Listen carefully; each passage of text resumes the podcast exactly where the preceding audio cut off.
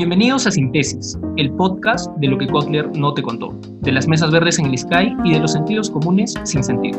Somos cuatro egresados de la Facultad de Ciencias Sociales de la Universidad de San Marcos y en este podcast vamos a abordar temas de coyuntura, así como también los temas que nuestros profesores no nos enseñaron del todo bien.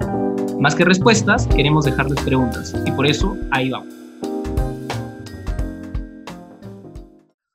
Hola amigos, ¿cómo están? Una vez más estamos en su programa favorito de podcast, Síntesis. ¿Cómo están? Yo soy César Aguilar y estoy junto a Luis Miguel Purizaga. ¿Cómo estás, Luis Miguel? Hola, ¿qué tal? ¿Cómo estás, César? Estás medio, medio, apagado, creo. Y también con José de la Cruz, eh, el digno representante de Ayacucho acá dentro del grupo. ¿Cómo estás, José? Aunque te duele, César, yo sé que has querido ser ayacuchano, pero es el heredero de Cáceres, el heredero de Cáceres. sí, el brujo, el brujo de los Andes.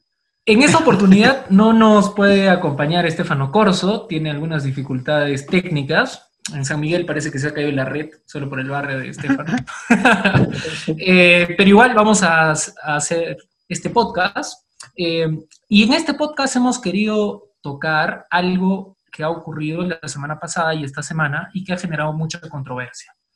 Eh, como ustedes saben, la semana pasada se ha juramentado el nuevo gabinete que tenemos en nuestro país a, cargo del señor Cateriano, claramente con algunas críticas no tan constructivas que digamos, pero en efecto son críticas válidas a todos los cambios ministeriales que habíamos tenido, 13 cambios ministeriales, y eh, dos de ellos, principalmente Martín Rullero y Rafael Belaunde, han sido de los más criticados en este contexto.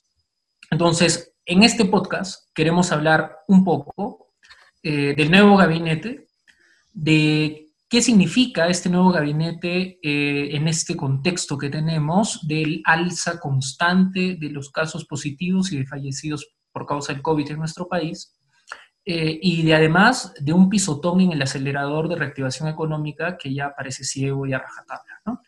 Eh, y además, en una segunda parte, tal vez, vamos a llegar a intentar ver de dónde salen estos señores y por qué es que nosotros vamos a considerar, no sé si es que José y, Luis Miguel están de acuerdo conmigo, eh, pero me adelanto un poquito tal vez a lo que yo voy a decir más adelante, eh, a entender un poco por qué estos señores llegan a ser ministros en un país como el nuestro. Eh, básicamente, me parece que ahí vamos a poder hablar un poquito más del tema, ¿no? Entonces, yo quiero darle la apuesta pues a Luis Miguel. ¿Cómo estás, Luis Miguel? ¿Cómo te ¿Qué tal te ha caído este nuevo gabinete? Em, y sobre todo Martín Rubiero y Rafael Belaunde, ¿no? Que son los que, de los que más vamos a hablar ahora. El ministro, el ministro de Energía y Minas y el ministro de Trabajo. Sí. bueno, este, bueno, buenos, buenas con todos. Pucha, la verdad, eh, a mí hay una imagen que creo que, que, que, ejemplifica muy bien lo que ha pasado, específicamente con el caso de Martín Rullero, ¿no? Que que definitivamente tiene ahorita, ahorita, justo en este contexto, un ministerio que bien sensible, ¿no? Porque justo el Ministerio de Trabajo, y ahora con esta crisis por la pandemia, pues lo que, lo que está faltando más es trabajo. Entonces, eh, primero había, había, primero enterarse de que iba a haber un cambio de gabinete fue una sorpresa, y luego de eso, pues, eh, se creó rápidamente expectativa de quiénes iban a ocupar los ministerios clave, sobre todo en medio de, este, esta crisis, ¿no? Fue medio rápido además, ¿no? Sí, todo fue muy rápido, todo fue muy rápido. Todos esperábamos 28 de julio, pero nos cayó dos semanas antes. Sí, sí. Entonces, eh, habían, habían ministerios que definitivamente eh, llamaron o, la gente estaba más, más al pendiente de quiénes iban a asumir esas carteras, ¿no? Por ejemplo, al menos personalmente por los temas que yo veo de la chamba, el Ministerio de Justicia me parecía clave, ¿no? Mm. Eh, Ministerio de Economía también me parece clave, pero ya por el, contexto en el que estamos. El Ministerio de Trabajo también me parece clave. Ministerio del Interior y el otro eh, es el Premier, ¿no? ¿Quién iba a ser el presidente del Consejo de Ministros? Esos cuatro, bueno, ese es para mí, por el temas laborales y qué sé yo, me parecía de que eran como que los más importantes.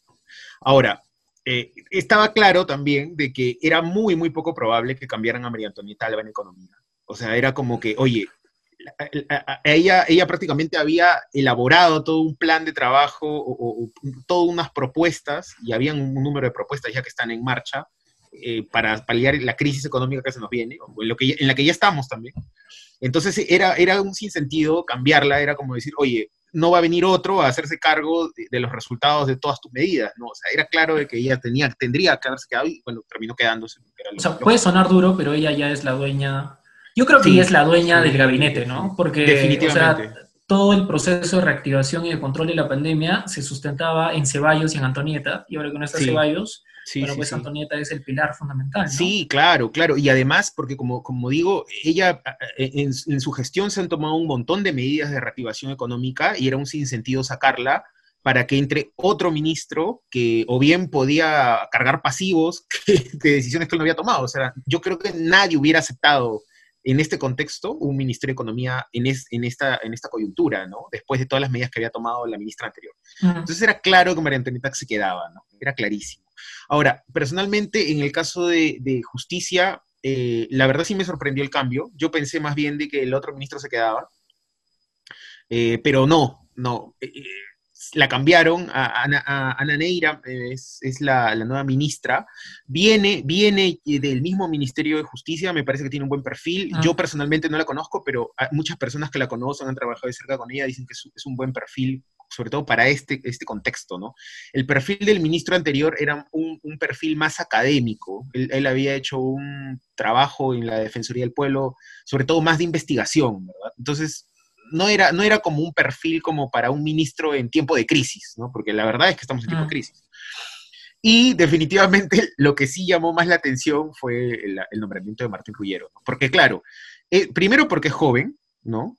Eh, pero segundo también es que su experiencia laboral, no sé si es la única experiencia laboral, pero creo que es la que más resalta, porque ya tiene ah, eh, mucho tiempo trabajando en un estudio de abogados, que es el estudio Caubi, es obviamente práctica privada, y eh, en el estudio Caubi él veía obviamente temas laborales, pero eh, sus clientes eran grandes empresas, ¿no? Entonces, no era el perfil que creo que era el que más esperaba para un ministro de trabajo en este contexto, ¿no? Donde más bien uno cree de que estamos buscando pues un ministro que de una u otra forma tenga, primero experiencia, ¿no? Porque lo que, creo que lo primero, y, y, lo primero que tú buscas en alguien experiencia, pues es alguien de años, alguien cuajado, que haya pasado por la administración del Estado, qué sé yo, que haya trabajado antes, por lo menos que haya trabajado dentro del ministerio como un asesor, un mando medio, qué sé yo, ¿no? Pero no, el hombre viene totalmente de experiencia privada, viene de, tener la experiencia laboral de asesorar empresas, ¿no? O sea, es claro que tiene un perfil pro empresa, eso es clarísimo, y aparte es súper joven y no tiene experiencia en el Estado, ¿no? Entonces... Sobre todo eso, ¿no? Que no tiene sobre todo eso, sobre todo eso. Mira, yo creo, y, para no ser tan duro con Rullero, aunque sí da ganas de ser bien duro con él, ¿ah? Porque incluso en la última conferencia, eh, una en la, conferencia de prensa eh, que, que, se dio inmediatamente posterior al nombramiento de los ministros, cuando hay una, una pregunta que le hace del radio, ah, vamos a ser un publisher, este, y que le dicen, bueno, ¿qué, habla, qué, qué, opinan acerca del nombramiento? A mí esa, esa, esa escena me pareció muy, muy, muy, muestra mucho de cómo se ha, se ha vivido todo, toda esa dinámica dentro del gabinete y con el presidente. O sea, Vizcarras toma la pregunta y dice, bueno, vamos a ver acá que el señor Cateriano nos diga, ¿no? Que responda él. O sea, se la pasó. Se cargo de su hijo, sí. Claro, exacto. Es como, mira, compadre, tú has sugerido a este tipo, es muy probable que en la reunión Cateriano haya dicho, no, sí, yo pongo las manos a fuego, ese muchacho es muy bueno, sí, sí, sí. Es amigo de mi sobrino, ¿qué habrá dicho? No lo sé. Y, pero, pero Vizcarra es clarísimo como eh, le tira el capote, ¿no? O sea, se abre y dice, bueno, a ver, responde tú. Responde tú. y, lo, y lo genial es de que Cateriano también se abre, ¿no? Es un grande el viejo, se abre y dice, bueno, sí, sí, bueno, eh, yo, yo me propongo, pero el presidente, pues esto es una decisión política, y claro, como yo propongo, dice Cateriano, la decisión política va a recaer en mí, como diciendo, es muy, muy hábil, ¿no? Porque él dice, miren, no lo miren a Vizcarra, Vizcarra, él, él está preocupado en salvar al Perú del COVID, esta decisión ha sido política y esta decisión me la, me la banco, como dicen los argentinos, me la banco yo. Pero ni siquiera eso, porque al toque dice, bueno, y sería bueno escuchar las propuestas que tiene el ministro Rullero, ¿no? Y se la lanza Rullero. y, el, y, el, y, el, y el flaco dice un par, tres cosas medias incoherentes, que en realidad a mí sonaron incoherentes porque no tenían nada que ver específicamente con el, la crisis que tenemos laboral. No ha aprendido bien el coaching, pues, no ha aprendido bien el coaching. Y, y, dice tres, cuatro cosas y, nada más, y es como que demostró ahí que le falta, ¿no? Le falta cancha, le falta cancha, y eso es algo que te da la experiencia. El tipo está, bueno. Está muy mal, está muy mal. Sí. Y, eso, y eso que no Ya, estoy ya, comentando. Para, para hacer. Sí, sí, no, y para ya termino aquí. Y eso que no estoy comentando, ha habido una entrevista que le hicieron en Televisión Nacional, en TNP, y, y el tipo es terrible, ¿ah? O sea, es como que por ahí leí a un, a un- un comentarista en Facebook que decía, ¿no? Este, que, oye, que te inviten al canal del Estado y como ministro y que tú ahí todo, no, no, no la hagas bien. Entonces, ya, pues, ¿para qué? Pues, hermano, no, no, Sí, estamos bien mal, estamos bien mal. es verdad. Para ser, para ser abogado, le has- eres muy. Le has dado con palo, pese a que tu, tu carácter siempre es de bonachón. Pero, a ver, ¿qué, ¿tú qué dices, José? Porque tú eres un humanista empedernido, pues, hermano. Yo sé que, que has, has apoyado a Humala en su campaña y has apoyado a Cateriano también cuando ha estado con el humanismo. Así que, ¿tú cómo ves este nuevo gabinete? Bueno, no, no sé, un humanista, este, de repente porque voté, de repente porque voté en contra de Alan García, pero eh, si es que eso llega a un grado de humanismo, no sé, pero que voté por él sí. o sea, para darle forma a este, este rollo, porque yo sé que a cualquier persona, o sea, Martín Rullero tiene 32 años. Eh, a los 32 años que una persona que incluso con las, con las ventajas que él ha tenido en su formación, habiendo estudiado en una universidad privada de Lima, y llama la atención que no sea una persona que haya tenido una trayectoria más amplia y con esta persecución de los diplomas tan ambicioso que, es una cosa muy frecuente también en, la, e- en nuestra academia o bueno, en nuestras universidades y en los profesionales de, de derecho, ¿no? De repente más de uno tiene amistades que vienen del mundo del derecho y ya los, al año que acaban la carrera ya están empezando una especialización, una maestría, etcétera. En el caso de él es, es, es extraño el perfil porque es poco ambicioso académicamente y en cierta forma bastante conformista laboralmente. Porque Mm. que te quedes, eh, ¿cuántos años ha estado en este estudio de abogados? Bastante tiempo, ¿ah? eh, Bastante tiempo. Payet, Re, Caubi y Pérez.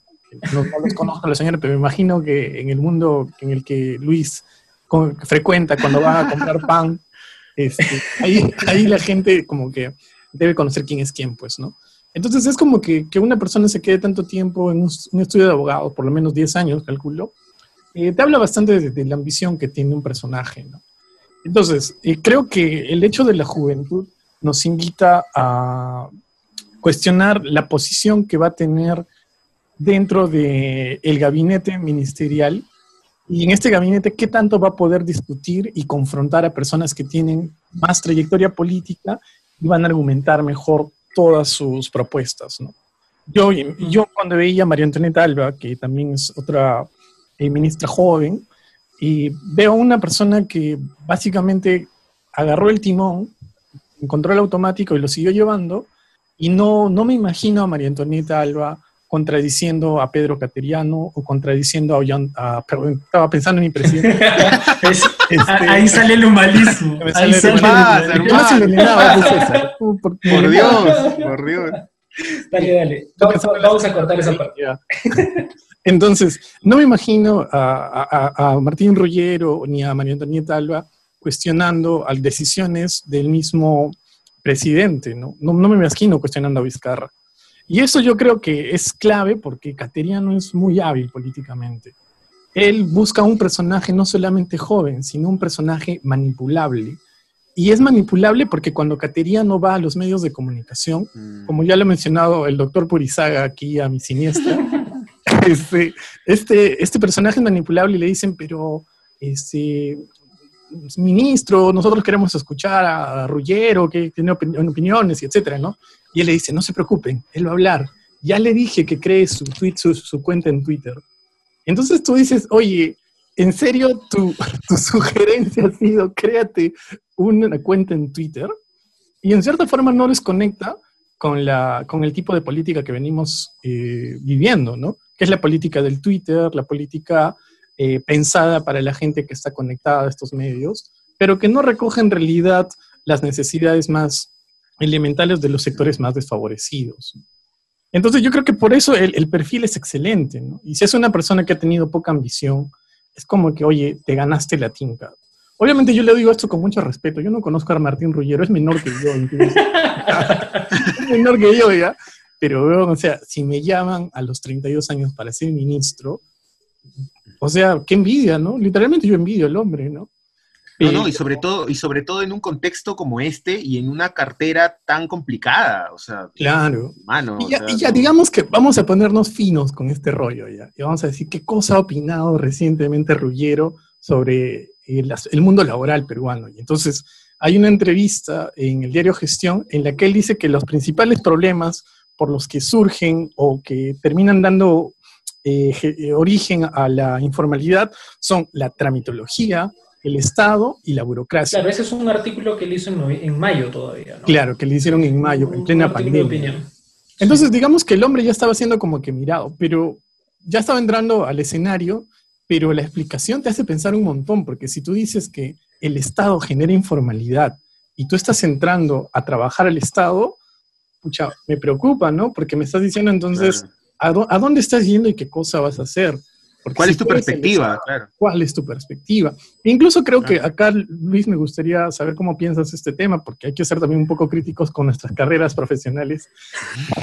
hay que, ver el tema de cómo es que un abogado entiende la tramitología, porque básicamente el desempeño de un abogado es tramitológico. Pues. Claro, exacto. O sea, permíteme, Luis, no te ofendas, no tires el mío. No, no, no, nada que ver. O sea, más bien, mira, un abogado para conocer la tramitología peruana. pero mira, yo, yo creo de que eso, eso que menciona José es, es clave para entender, ¿no? Porque, mira, eh, o sea, cuando Rullero escribe este artículo en gestión en mayo de este, de este año, eh, obviamente está escribiendo desde, eh, desde, desde la vereda de un abogado que defiende empresas y que más bien se enfrenta al Estado, ¿no?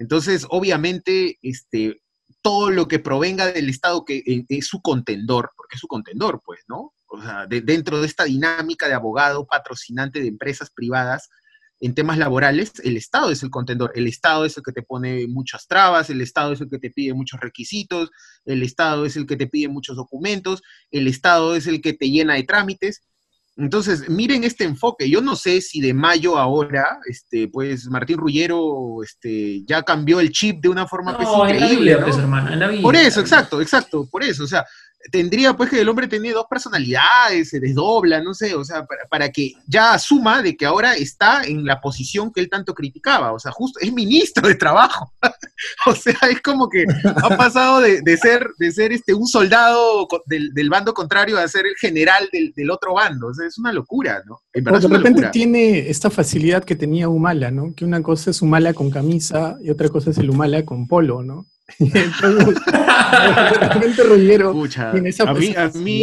A mí, a mí, eso, eso me sorprende, eso me sorprende un montón. Y, definitivamente me parece que eso es grave, ¿no?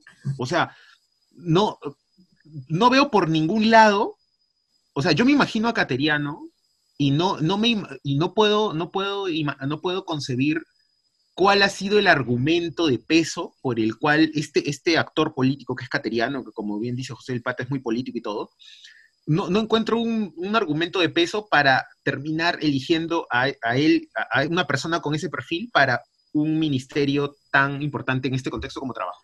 nadie, lo entiende, ¿no? Nadie lo entiende. Sí, no, no, no, no hay forma, o sea, no hay ni por, ningún lado. Sí, o sea, yo creo que hay, que darle un contexto pequeño a este tema del, de los, del Ministerio de Trabajo en los últimos por lo menos 10 años. Recordemos el problema de, con la ley laboral y eh, lo que cuando suscitó eso en la marcha de los pulpines, ¿no?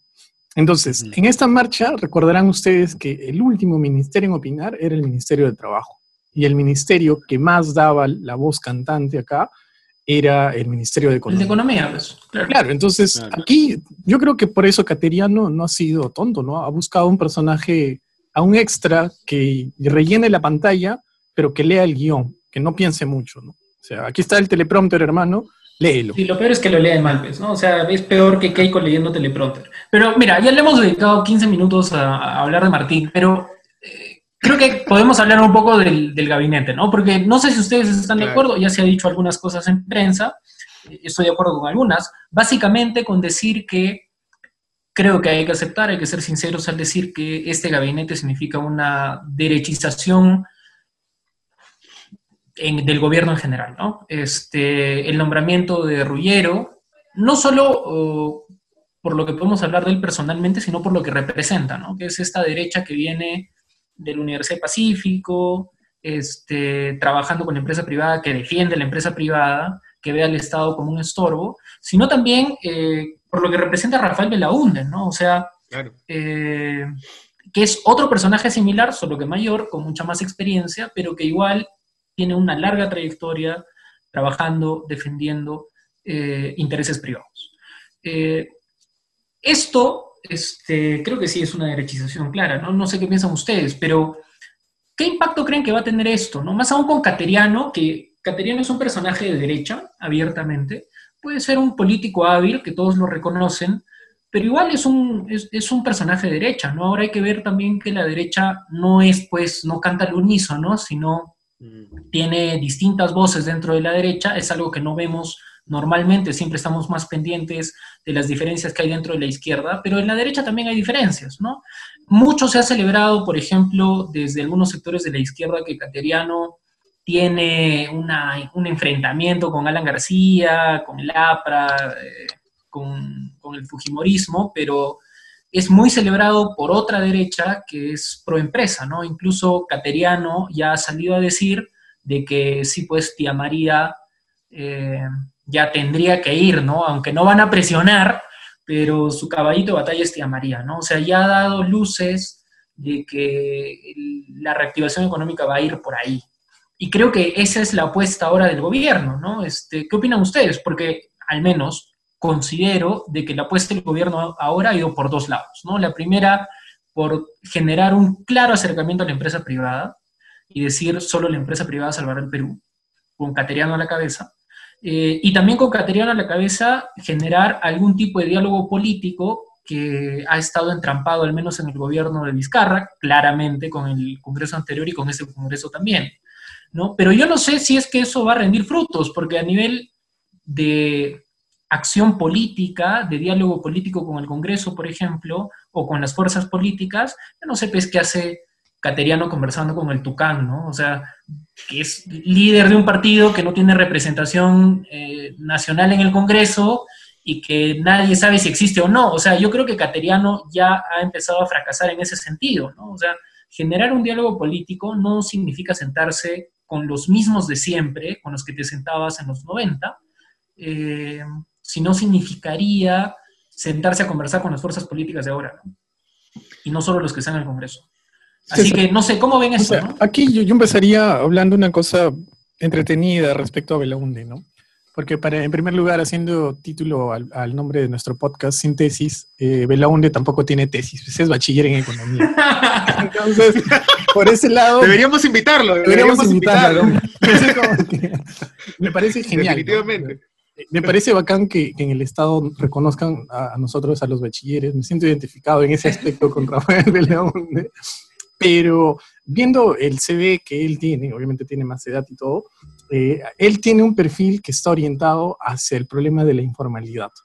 Y cuando en el, perfil yo leía que él se había desempeñado como jefe de la Dirección de Promoción y Coordinación Territorial de la Defensoría del Pueblo, o sea, eh, cuando estamos hablando de ese tema y que el pata es como que ha trabajado también en COFOPRI, que ve de nuevo tema de formalización de tierras, eh, entonces tú dices, esta gente cuando ha estado armando el gabinete le resonó mucho en la cabeza el problema de la informalidad durante el contexto de, la, de, los contagios del COVID.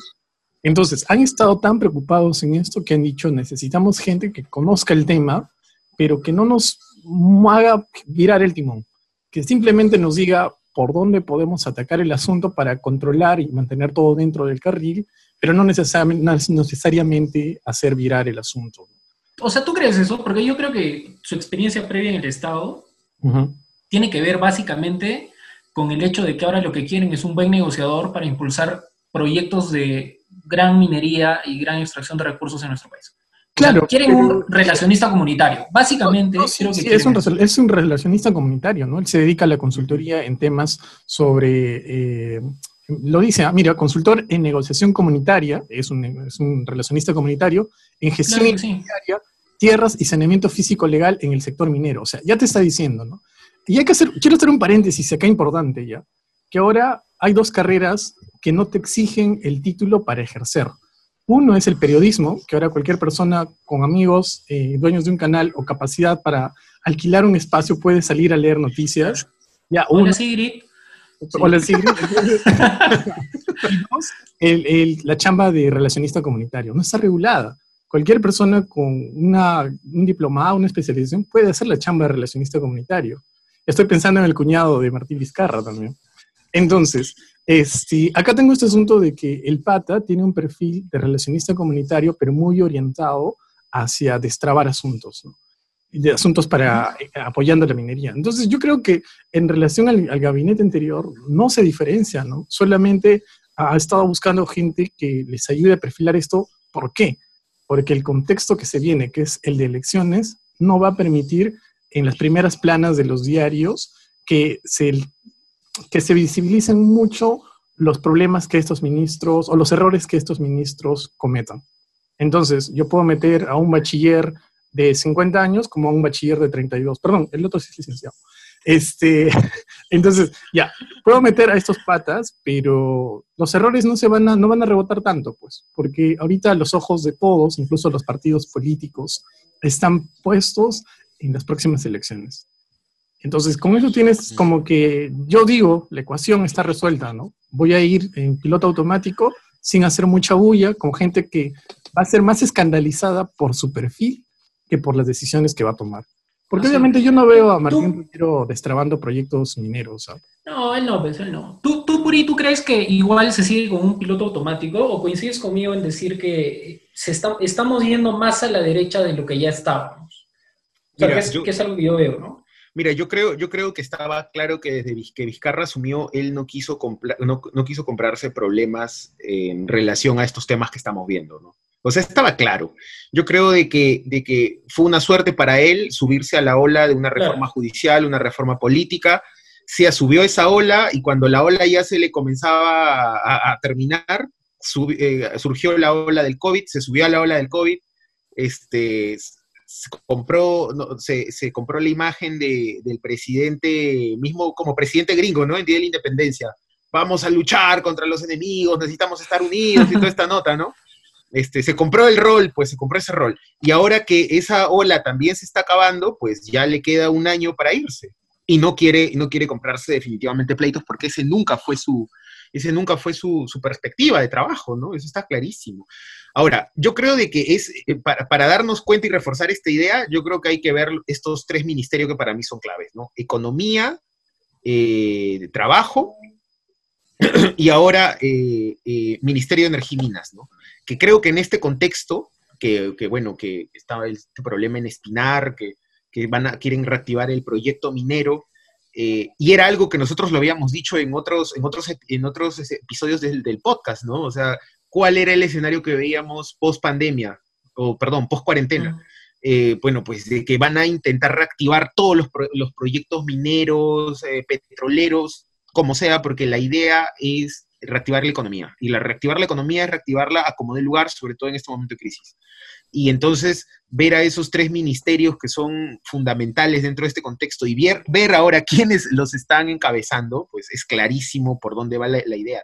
Ahora, eh, yo no creo, y, saltando al otro tema que, mencionaba César eh, acerca de, qué hace Cateriano hablando con el Tucán, mira, a mí tampoco me parece mucho, ¿ya? No, no, no, me parece que está de más, pero también hay que entender de que en política los gestos valen un montón.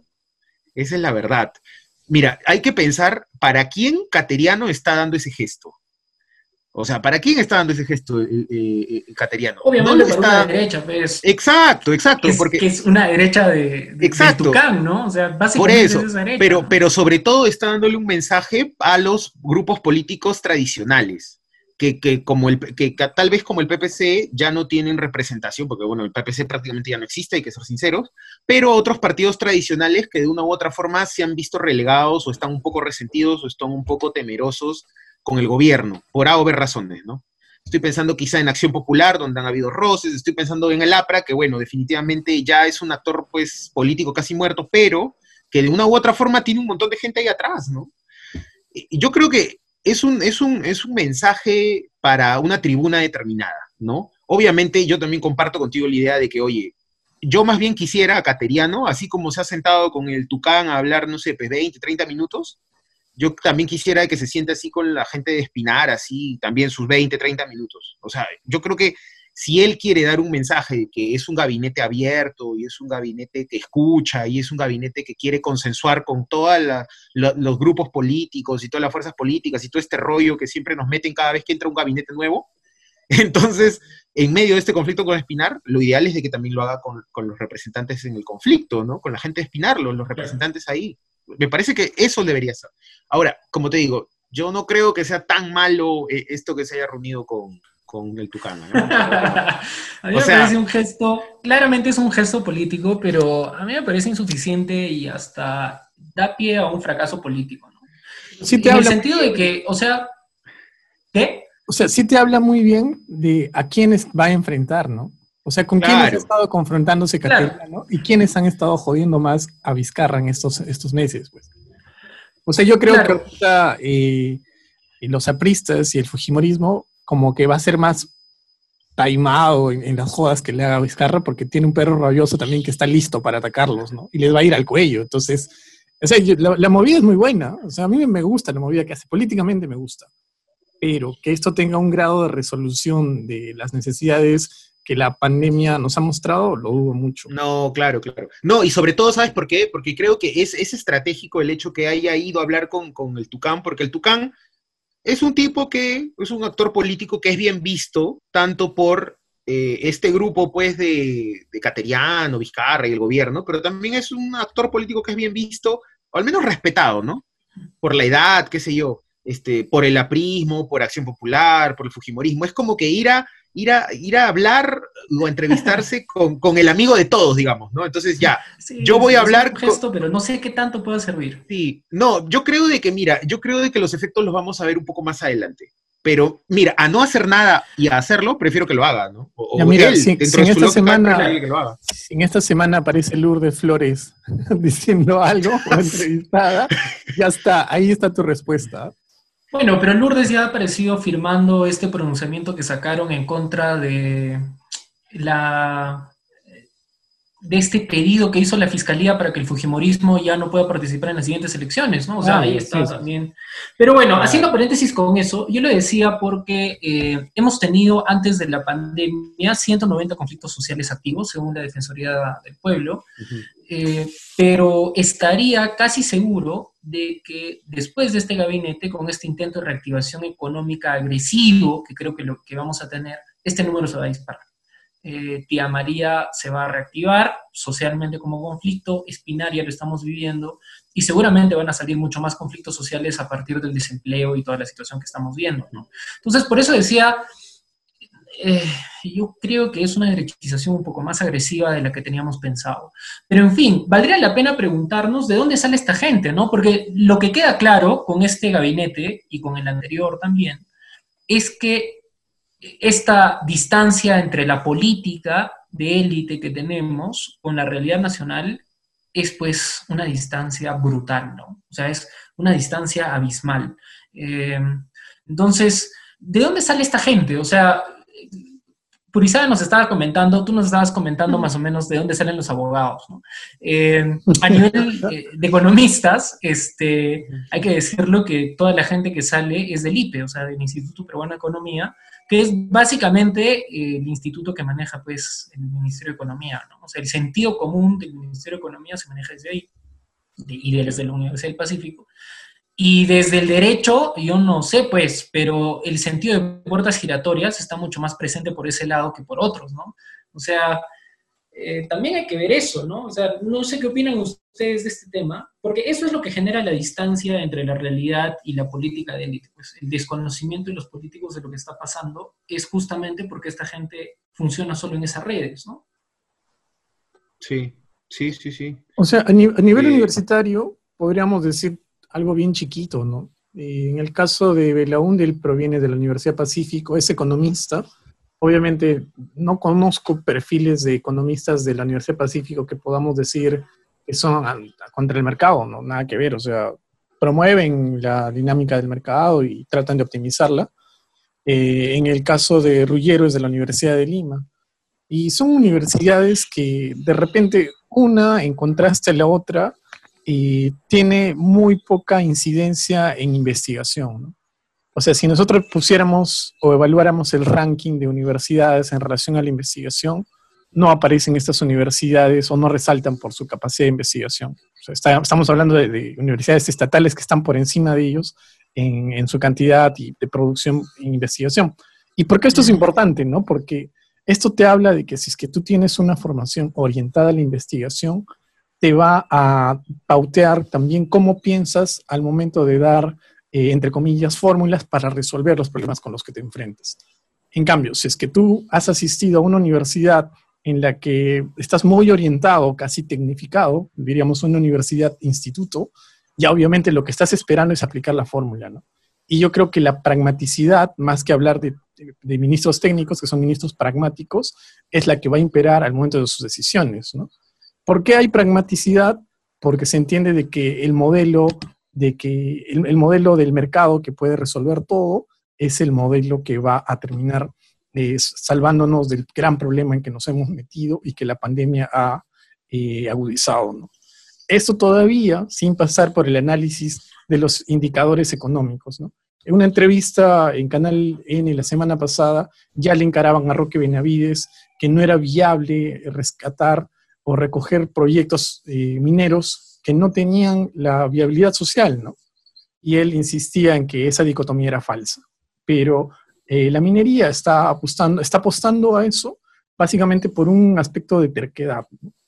Entonces, este, si es que tú tienes de nuevo el perfil de un profesional que es pragmático, él no va a reflexionar sobre su contexto.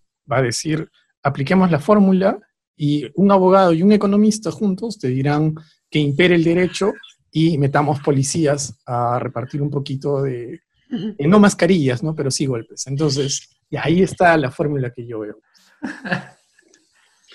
Sí, o sea, yo creo que es una fórmula muy pragmática, ¿no? 100% pragmática. Eh, y, creo que eso viene del, enfoque técnico que tienen, ¿no?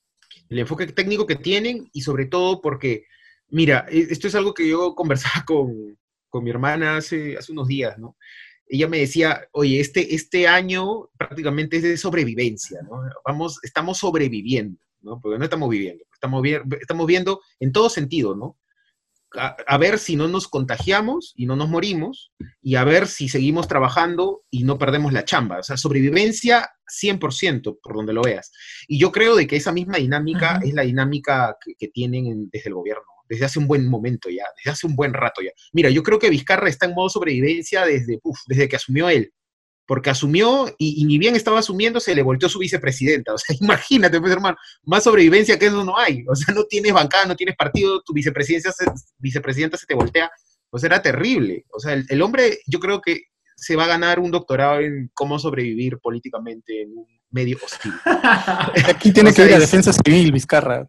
Defensa no, en serio, en serio, en serio. ¿Qué, qué, qué, qué es, es, virtud y fortuna, como decía Maquiavelo. ¿ah? En, cierto, en cierto momento ha sido eh, la fortuna que le ha dado ciertos escenarios en donde él se ha podido desenvolver con, con, las capacidades pues, que, ha demostrado que tiene, ¿no? Porque no hay que ser mezquinos, el hombre tiene capacidades de algún tipo, ¿no? Eh, pero, pero ha sido una mezcla de las dos cosas. Ahora, yo creo de que en ese sentido eh, el gabinete que ha tenido y ahora el que ya tiene, también están pues en modo sobrevivencia, ¿no? Y cuando estás en modo sobrevivencia, pues no te metes mucho rollo teórico ni comienzas a pensar en grandes transformaciones. Te metes más bien un rollo de vamos a seguir aquí adelante con esto que, en lo que ya estamos eh, y que hasta ahora nos está dando cierto tipo de resultados, o sea, no estamos reflotando, pero tampoco nos estamos hundiendo, entonces nos mantenemos aquí hasta que acabe un año más y acá se acaba todo, ¿no? Pero Entonces, me, pondría en un caso así un poco utópico. Yo me pondría en un caso utópico porque de las carencias sale la creatividad, ¿no? O sea, eso es algo que conocemos y San Marcos es clara expresión de eso y nosotros también. De las carencias sale la creatividad. Pero este gobierno lo único que está haciendo es lo que se ha hecho siempre, que es aplicar conceptos tecnocráticos, entre comillas, que ya se estaban escritos, para la economía, para manejar el tema laboral, ahora para destrabar proyectos, eh, echarle la culpa al Estado para que no, no funcione un proyecto porque es mucha tramitología, para que no se formalicen, o sea, no hay nada de creatividad. o sea, y lo que vamos a tener con Cateriano es más de lo mismo, ¿no? O sea, igual es una derecha un poco más, menos brutal que el Fujimorismo, pero es una derecha mucho más formada, obviamente, porque la escuela del Fujimorismo pues se forma con los Neira en sus escuelas de formación política, que seguro ya te has inscrito ahora último, pero este, sigue siendo un, un, avance a la derecha peligroso, creo. Peligroso, creo, y lo vamos a ver. Eh, no sé, yo me adelanto a eso. Pero ya para ir cerrando, ¿qué, ¿qué cosa es lo que ustedes esperan que va a pasar, al menos ahora que estamos cerca del 28 de julio, ¿no? En este año que queda, o sea, porque aunque querramos o no, este gobierno de Vizcarra va a tener mucho más importancia histórica que lo que creo que, que, le estamos concediendo ahora. O sea, puede ser eh, eh, uno de los pilares para generar una reestructuración, pero yo creo que no va a pasar eso. ¿Qué, qué opinan ustedes? ¿no? Por ejemplo, estas propuestas de reforma del, de los seguros, reforma de la salud, reforma de la educación, o sea, ¿Creen que va a funcionar en algún momento? ¿No va a funcionar? ¿Se va a hacer? ¿No se va a hacer? ¿Qué dices? yo, creo ah. que... yo, yo, digo una cosa así redonda ya. Dale, dale. Que, el tema que, se viene ahorita es que simplemente Vizcarra va a pasar piola y va a quedarse calladito, va, va, a meterse en las sombras, va a dejar que molesten a sus ministros hasta más no poder, no los va a cambiar, y ya tienes a Cateriano toreando el asunto. Y ojo de que el panorama está bien agitado, pues porque los contagios siguen en incremento, se vienen muchos eh, procesos electorales en Latinoamérica.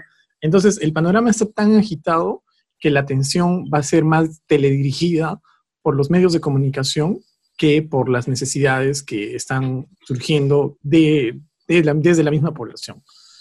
Entonces, hablar, por ejemplo, de reactivar el agro no va a ser un tema de agenda, ni, ni siquiera en el Ministerio de Agricultura, sino el problema va a ser cómo el Ministerio de Agricultura concilia con la minera para que generen proyectos de irrigación y etcétera. Entonces yo creo que, que ahí el asunto, que lo que se viene es, va a ser simplemente una dilatación para que los conflictos no estallen. Pero esta dilatación, mira, tienen por lo menos 12 meses para hacer esto. Entonces, tranquilamente, si yo fuera Roque Benavides, lo primero que haría sería afilar a mi candidato y a, este, este, este Martín Vizcarra, decirle, ¿sabes qué? Manténme las cosas así, que no revienten, porque yo ya vengo con un candidato que va a trabajar cinco años y él sí va a poder empujar bien el cochecito de la minería, ¿no? Entonces, yo creo que Vizcarra acá su chamba es eso, de, de, de hacer contención nada más. No sé si tú lo ves igual, Luis. Mira, yo, yo la verdad creo de que el Vizcarra que vamos a tener en lo que se viene este último año de su gobierno va a ser el mismo Vizcarra que vimos en esa conferencia de prensa, dejándole el pase a Cateriano para que explique el nombramiento de Exacto. Yo creo de que yo, vamos a tener un Vizcarra de ese tipo, mano. Vamos a tener un Vizcarra de ese tipo. Este, definitivamente está claro de que Vizcarra ha demostrado en todo este tiempo que es presidente de que él actúa mejor siendo reactivo antes que proponiendo. Eso, eso está clarísimo. Las, veces, las veces en las que ha tenido que responder, pues lo ha hecho muy bien, y las veces que ha tenido que proponer, pues creo que no ha habido veces. y si han habido, pues han sido tan, han pasado tan desapercibidas que ni siquiera lo recordamos, me parece. Pero el, el hombre es un político de reacciones, entonces el tipo es bueno reaccionando, es reactivo, 100% reactivo. Y ahora, en este último año, en donde lo que, lo que, lo que se tiene que hacer, me parece, es un poco proponer, proponer sí también, eh, el, rol de, contestar a críticas, contestar a, a, planteamientos que se le hagan, yo estoy segurísimo que se lo va a dejar a los, a los ministros. Y yo creo que justamente esa es una de las razones por las que nombra como premiera a Cateriano porque obviamente él necesita a alguien que lo chalequee, que salga y peche, que, reciba todos los golpes por él, porque me parece que está clarísimo que él no quiere hacerse pleitos ni problemas en este último año que queda. Él quiere concentrarse, no sé, pues en, viajar y ver eh, cómo está funcionando el comando COVID, ya, este, pero la pregunta, no era, la pregunta no era qué va a pasar con Vizcarra, pues. La pregunta es qué va a pasar con el Perú, con este nuevo gabinete, en este nuevo contexto. ya, mira, a eso iba, a eso, a eso, a eso, a eso iba, a eso, a eso iba, papi, tranquilízate. Tu sangre, tu sangre indómita.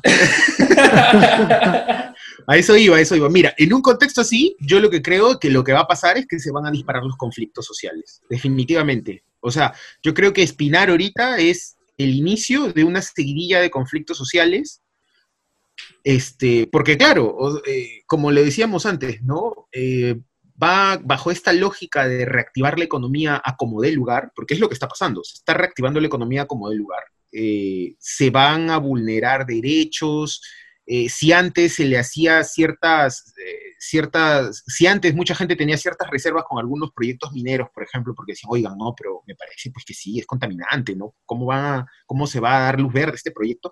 Ahora, en este contexto de crisis, ya ese argumento queda, queda dejado de lado, ¿no? Van a decir, oigan, sí, pero oh, necesitamos reactivar la economía, o sea, este, no es, es, es, es, imposible de que no se reactiven estos proyectos, ¿no? Hay dinero ahí, entonces frente a ese sentido común, frente a esa forma de pensar, yo creo de que va a estar muy, muy, muy difícil eh, de que, sobre todo de que organizaciones de sociedad civil, que son las que normalmente pechan en estos casos, ¿no?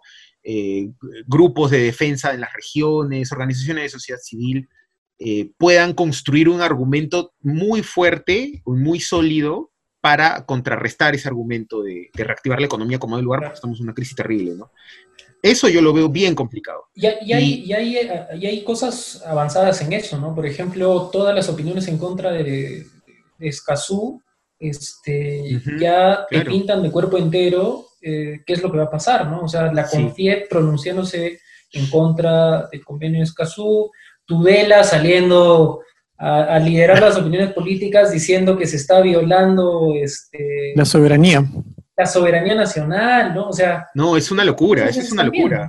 Eso es una locura. Eso es una locura, porque mira, en verdad, lo de Escazú es ratificar nada más, porque el, acuerdo ya se suscribió. Pues. Mira, para que te des cuenta, como pareciera que esta gente no lo tenía en el radar, pero esos abogados, estaba, pues, esos abogados. ya, está, ya estaba suscrito el tema y ahora que se tiene que ratificar, pues recién parece que se dan cuenta, oye, ¿qué firmamos acá, no? Es una cosa, oye, pero ¿qué firmamos acá, loco? No, no, no se, se nos pasó a todos. Entonces, es increíble. No, pero mira, es bueno que, César haya mencionado este tema de Escazú porque es una muestra más de cuál es, digamos, eh, eh, el camino que está siguiendo el gobierno en materia, por ejemplo, de defensa de derechos humanos. Y sobre todo en, defensa, en defensa de medio ambiente, derechos humanos, defensores de derechos humanos. Está clarísimo, está clarísimo ahí cuál va a ser la dinámica en este último año. Ojalá, ojalá nos equivoquemos, pero como repito, yo creo que va a haber mucho conflicto social, un gobierno, un presidente que va a decir, bueno, a ver, este, como, como en la conferencia de prensa, ¿no? A ver, el premier cateriano, a ver qué tiene que decir, o, a ver, los ministros, pues, que salgan a hablar, ¿no? A ver, Rullero, pues, ¿cómo, ¿cómo están yendo esas prácticas profesionales? A ver, sal. ¿Cómo va tu Twitter? ¿Cómo va tu Twitter? claro, a, a, a, Belagunde le preguntará, a ver, bueno, tu hermano que también estás acá en el ministerio y a la vez estás haciendo tu tesis, a ver, comenta, ¿no? fácil que, fácil que después de esta experiencia sacas tu tesis. Pero, este César, Luis, una cosita que, que, a mí me parece importante, muy al margen de que nosotros coincidamos o no eh, ideológicamente, por llamar de alguna manera, los horizontes que ellos tienen para el Perú. Yo creo que es saludable que la CONFIEP, este, Roque Benavides, Rullero, quien sea que esté en un cargo, explicite su afán de horizonte que tiene para el país, ¿no? Yo creo que se puede discrepar en tanto tú sabes a qué apuesta una persona, pero estas jugaditas de que, que, está defendiendo Tudela, por ejemplo, de disfrazar su interés de defender a la empresa Claro, en un falso patriotismo. soberanía, o sea, es, es, muy chato y es este ridículo, ¿no? O sea, ya es como que de querer vernos completamente, Ya, pero la CONFIEP igual, pues, ha hablado de la soberanía nacional. No, pero, o sea, yo sé que la CONFIEP... abrazar a la derecha porque estás habla chamba, pero... Kiosco, pues, o sea, este señor del kiosco, el señor del kiosco diciéndome que su pan con pollo es de hoy día, y yo le creo. Entonces, yo le kiosco, sí. Pero si es que Tudela viene y se pone a hablar así como que en plan de soberanía, no, no, o sea es otra cosa. Es otra sí, creo que deberíamos hacer un podcast sobre eso. Sí, este falso patriotismo que siempre utiliza la derecha para defender intereses personales. No, no, mira, yo, yo, yo como para, para cerrar, y yo creo que este podría ser otro, un posible tema para otro, otro capítulo de podcast, este, la derecha tiene, tiene discursos, hermano, que utiliza y, los, y son muy maleables, ¿no? En el fondo tiene un discurso muy estructurado acerca del libre mercado y la competencia y todo, y ya tenías a los Greñi Montero haciendo trafas para que más bien no, vaya, no haya libre competencia, sino más bien no competir, sino ganar directamente las licitaciones. Monopolio. claro, o sea, tú ahí lo ves clarísimo, ¿no? Esta gente tiene un discurso de libertades y que eso refuerza la democracia y todo este florín muy, muy bonito, pero en la práctica ellos no creen en eso, porque no lo aplican, hacen todo lo posible para evadir todo eso que predican. Entonces es clarísimo, pues, es claro. Es verdad. Bueno, creo que cerramos hoy día. Este, solo para despedirnos, en este podcast hemos hablado un poco del nuevo gabinete. Nos hemos sumado al cargamontón al joven ministrísimo, señor Martín Rullero, que desde acá le mandamos un saludo por sus prácticas preprofesionales, postprofesionales. Este, y un poquito hemos visto qué cosa lo que va a pasar con el país de acá en adelante y también con el gobierno de acá en adelante. No les hemos dado nuestros mejores augurios, salvo a Martín Vizcarra, que claro, mediáticamente siempre va a estar surfeando sobre la ola. Este, creo que sin más nos despedimos. Los esperamos en un próximo podcast que seguramente será algo de contexto o tal vez podemos hablar de las derechas, que seguramente acá van a estar gustosos, sobre todo José de la Cruz que siempre quiere abrazarlos. Eh, o tal vez podemos hablar de algún libro que se ha publicado recientemente que es una práctica que deberíamos hacer mucho más constantemente. Bueno amigos, nos vemos en un próximo capítulo de Sintesis y nos despedimos. Chau, chau.